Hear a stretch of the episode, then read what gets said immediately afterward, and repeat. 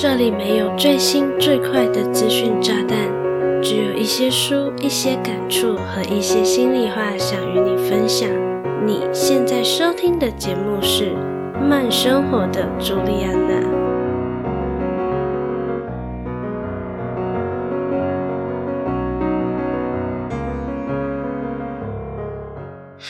大家好，我是朱莉安娜，感谢你收听《慢生活的朱莉安娜》第二十六集。Happy New Year，新年快乐！很高兴在二零二三年的第一集节目就能获得你如期的收听啊！不知道你的跨年连假是怎么度过的呢？我和老公去了嘉义。既然都去了嘉义，当然就不免俗的冲上阿里山，想要追一追新年的第一道曙光。很可惜的是，老天爷不给面子哦，我们完全没有看到日出。如果说要给这趟旅程一个总结，我想应该就是微不幸又够幸运吧。为什么会这么说呢？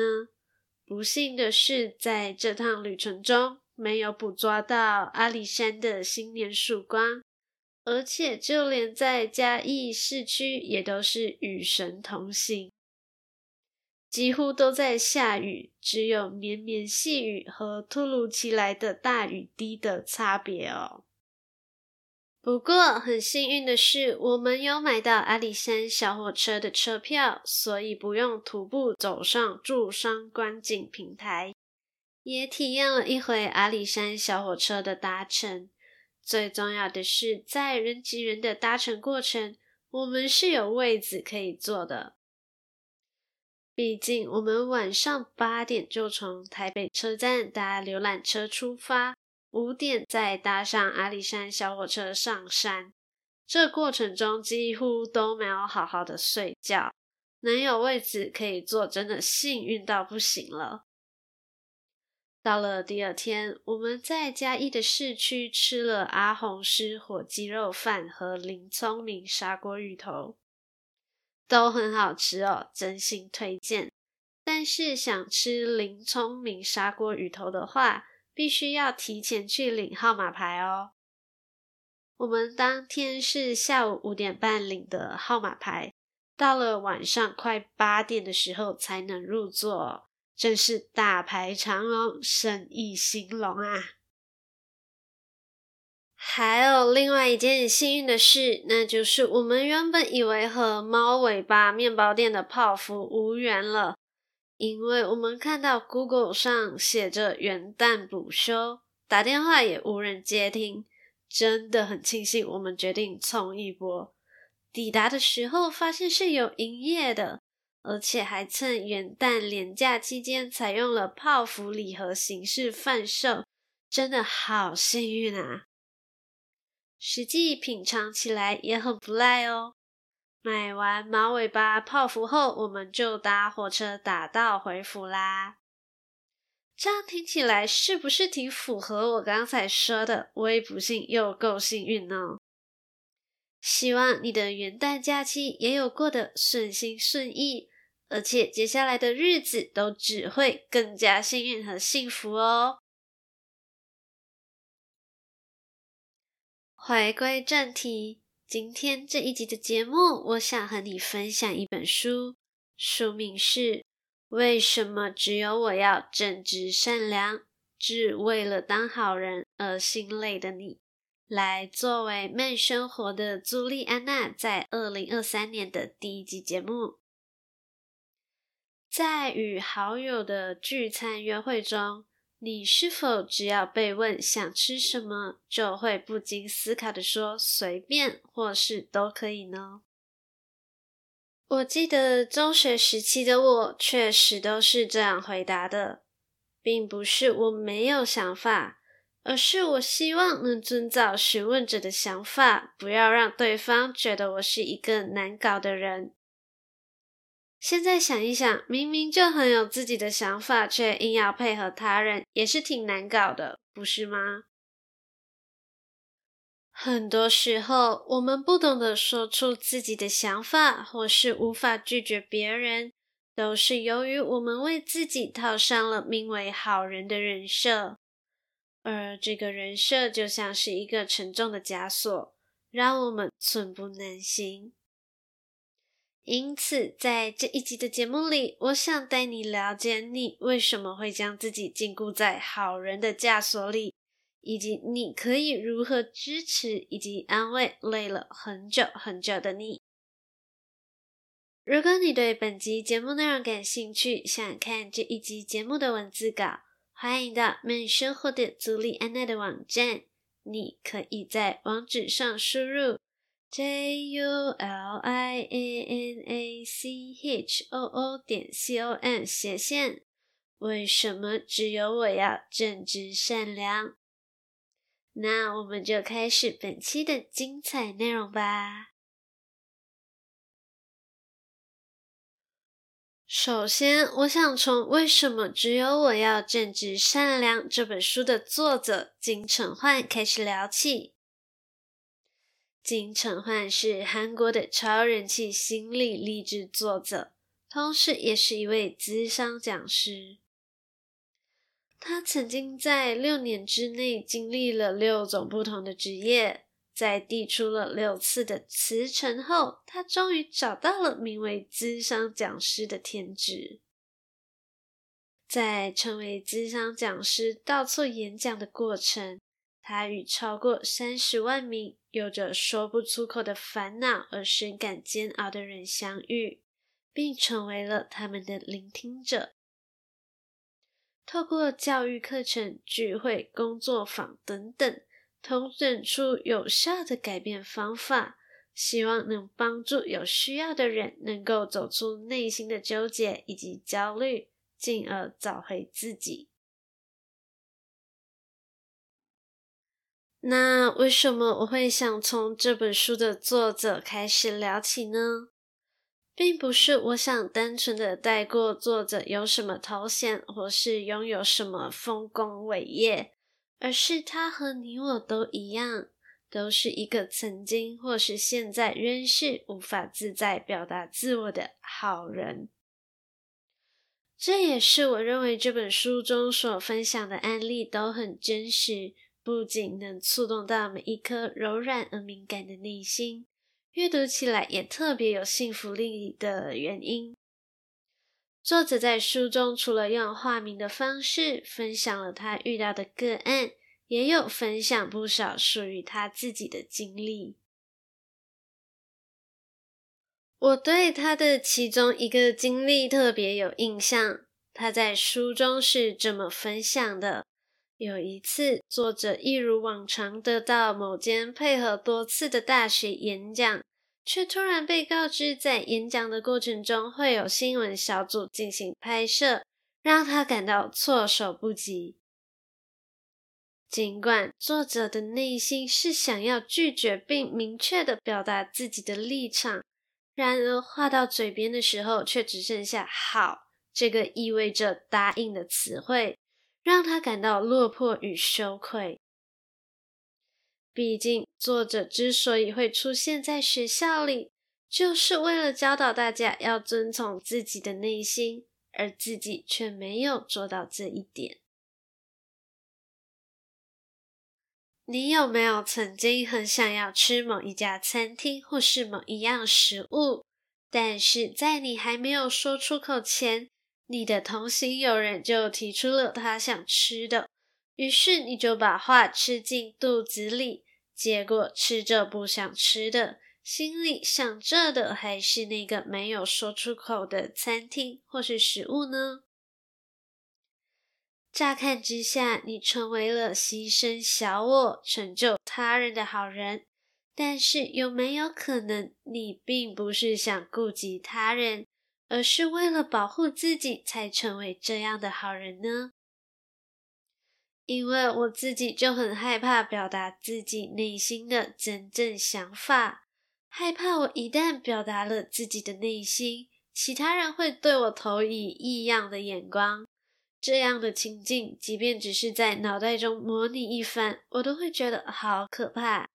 于是我把自己包装成你说的都好的好人了。其实，真正看重你的人是很愿意聆听你的想法的，即便不认同，也不会轻易批判，而是会告诉你，同样的情况换作是他，他会怎样面对，或是保持怎么样的想法。我曾经在第二十五集，也就是二零二二年度回顾里面说过，我很害怕自己的情绪会打扰到任何人，所以哪怕我拦不住我的负面情绪而对朋友倾诉，我都会在最后和他们说谢谢或是抱歉打扰了。可是你知道吗？我的朋友却是这么对我说的。朋友的存在就是拿来分享快乐、倾听烦恼，哪里有什么打扰不打扰的呢？因此，我也想把这一句话送给你。也许我们不太像是朋友，但是只要你愿意将你的快乐与烦恼都和我分享，那我们就有机会成为朋友了，不是吗？那在与人合照后，检查照片拍得如何的时候，你的第一眼会看谁呢？我本身是不太在乎与人合照时的自己被拍得如何，不过我希望你的答案是，你会先看一看照片中的你自己，做一个无论何时何地都能先关照自己的人。你要知道，这世界有很多不可控的元素，最明显的有两个，一个是大自然，一个就是具备独立心智的人类。这些年，我是这么告诉自己的：与其在乎其他人怎么想我，倒不如在乎自己想成为怎么样的人，因为你无法轻易的改变其他人对你的看法。那你也没有必要为了其他人的认可和理解而轻易改变你自己。嗨，你是吃货吗？你的 Instagram 是否有收藏着不少的美食口袋名单呢？偷偷告诉你，朱丽安娜也是一个吃货哦。不仅如此，还有在经营美食账号哦。喜欢美食，甚至热爱到不辞千里都愿意奔赴的地步，那就别错过朱丽安娜经营的美食账号“树懒与饲养员的美食日常”。在这里，我将与你分享大台北地区各大超商、手摇饮料与宅配的人气美食与新品。我没有吸人眼球的拍照技术。也没有辞藻华丽的文字叙述，只有真心诚意的美食图文分享。有兴趣的话，就打开 Instagram 搜寻“树懒与饲养员的美食日常”，欢迎关注并与我分享你的美食口袋名单，让我们一起吃遍天下吧。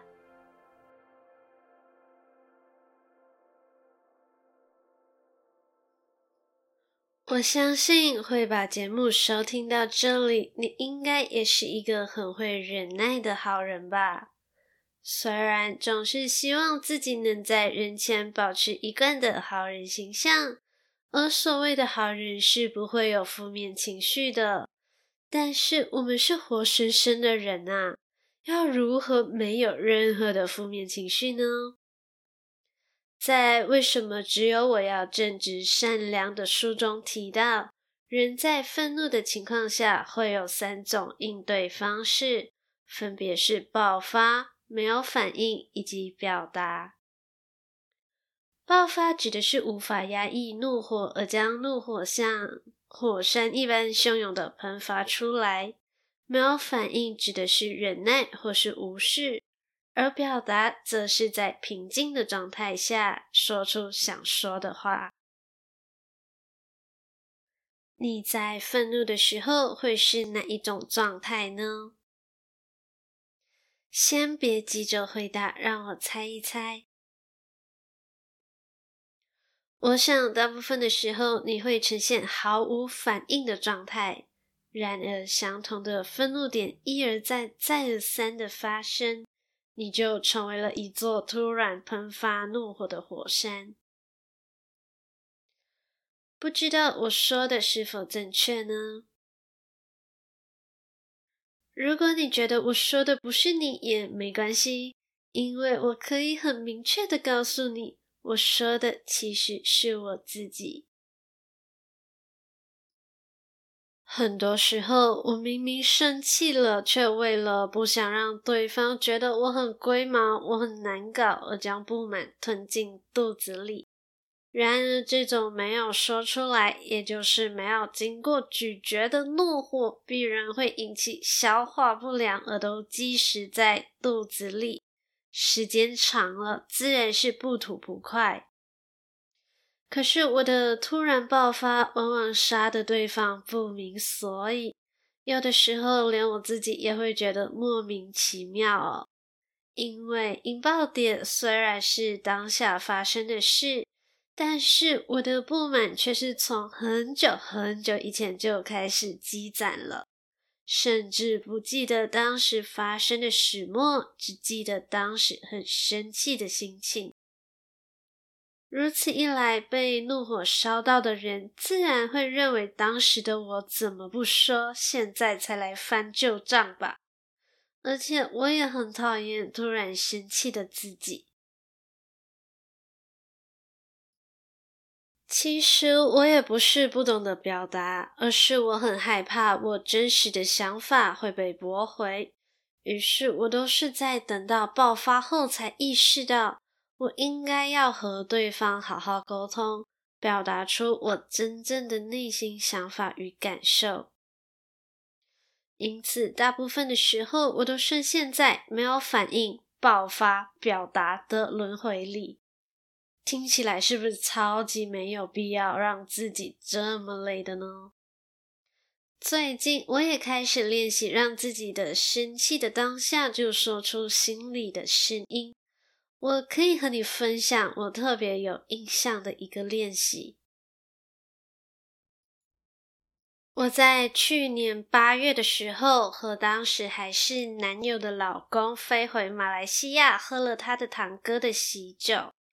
当时我画了一幅新人的画像送给他们，当做结婚贺礼。后来我的家人和老公的家人有约出来一起吃火锅。新人的妈妈夸赞我画得很棒，是一个很 sweet 的贺礼。可是我爸听到的当下直接说：“没有啦，小女儿才比较会画画。”接着就用手机打开小妹的作品传阅给大家欣赏。我就坐在我爸的旁边，听到他说“没有啦”，我的脸应该毫无意外的就垮了下来。我很生气，我生气他根本就没有看到我送给新人的画，就直接说小妹画的才比较好，而且我和小妹的画风完全就不是一个风格。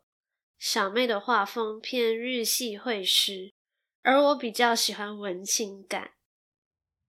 当然，毫无反应的忍耐是我的专长嘛。即便我的怒火和火锅一起滚到沸点，我还是保持乖女儿的形象，食不知味的把晚餐一扫而空。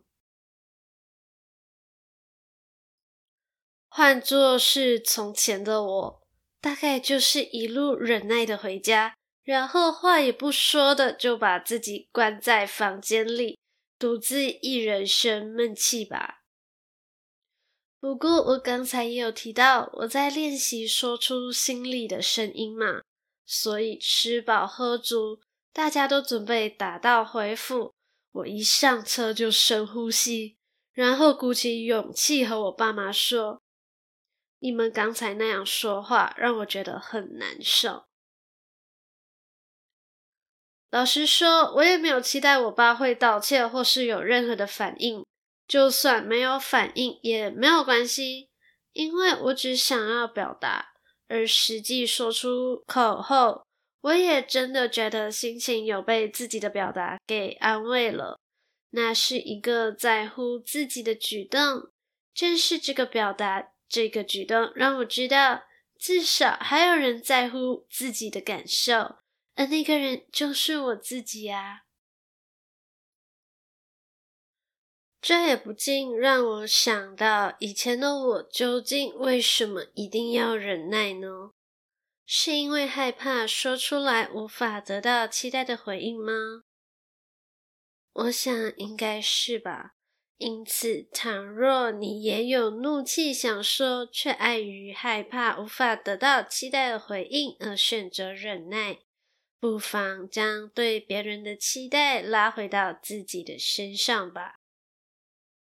你可以期待看看那个勇敢的将不满、生气的原因说出来的自己会是什么样子。